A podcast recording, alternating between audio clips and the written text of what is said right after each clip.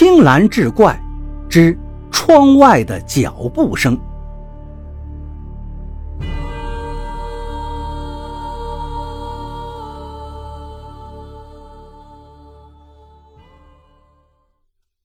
这几年，李二在鞋厂做工，挣了些钱，终于说成了一个媳妇儿，名叫桂玲。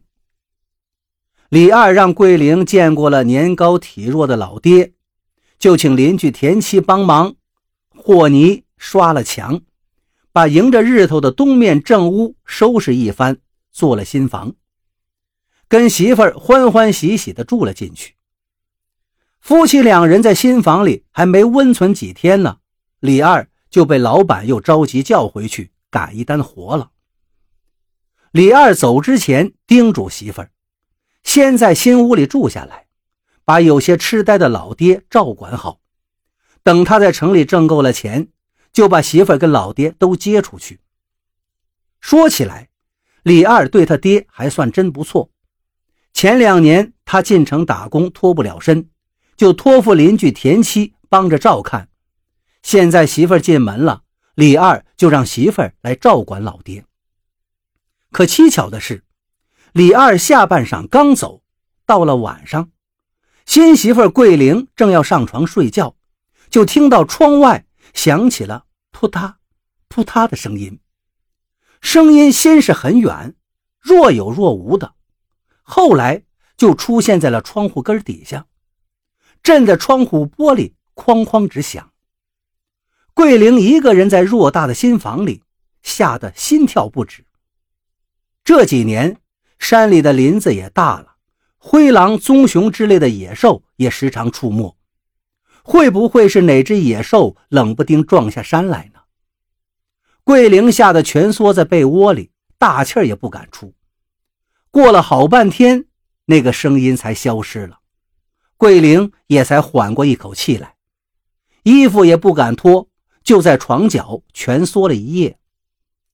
桂玲原以为这只是山里的野兽偶尔下山觅食，撞到了他家的墙角发出的声音，可谁知道一连几天晚上，窗外都会传来那种扑嗒扑嗒的响声，而且桂玲听出来了，这响声并不是野兽发出来的。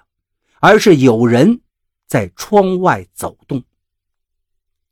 谁会深更半夜在一个新婚女人的房子外面这样走动呢？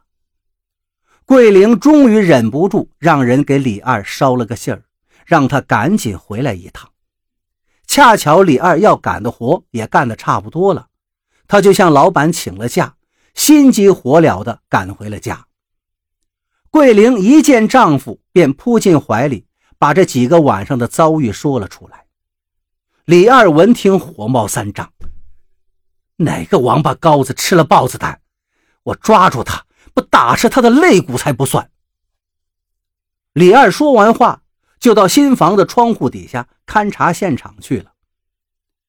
窗户底下的泥土上，果然都是凌乱的脚印。李二一眼就看出了其中的蹊跷。哎，这家伙穿的鞋应该很少见呀。这种鞋底子印儿，不是胶鞋、布鞋，也不是皮鞋、运动鞋留下来的。这人挺贼呀。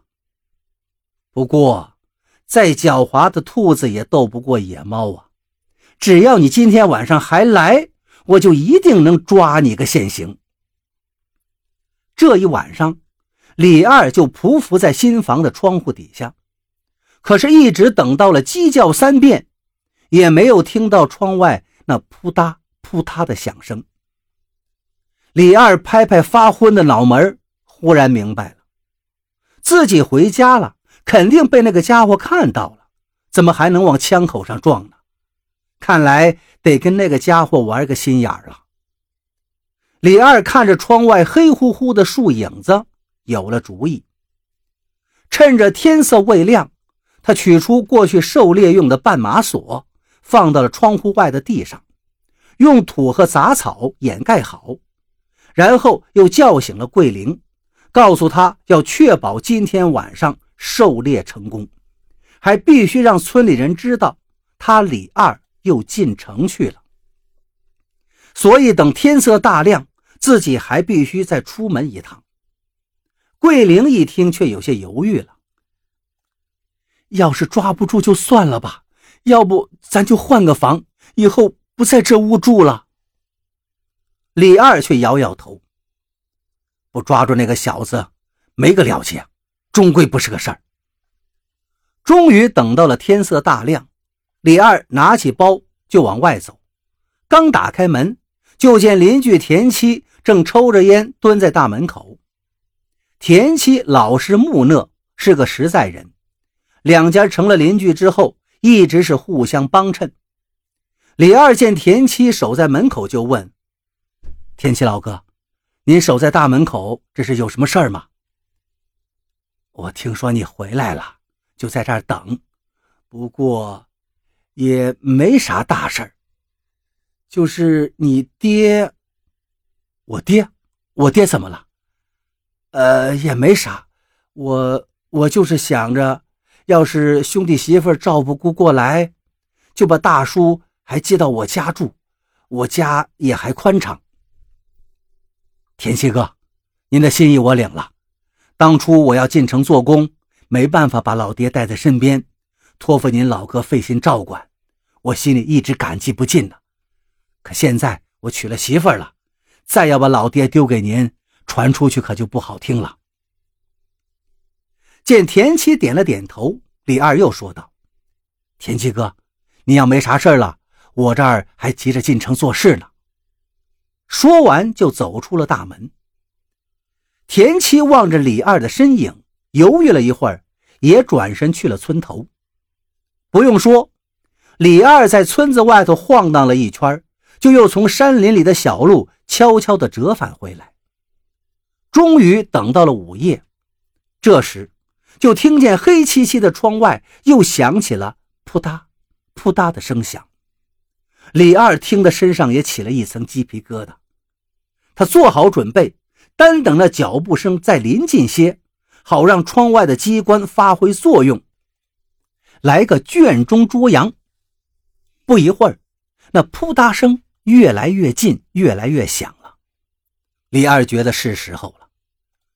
他把从墙洞外头穿进屋里的绊马索线头机关一按，只听扑通一声，外头那人应声倒地。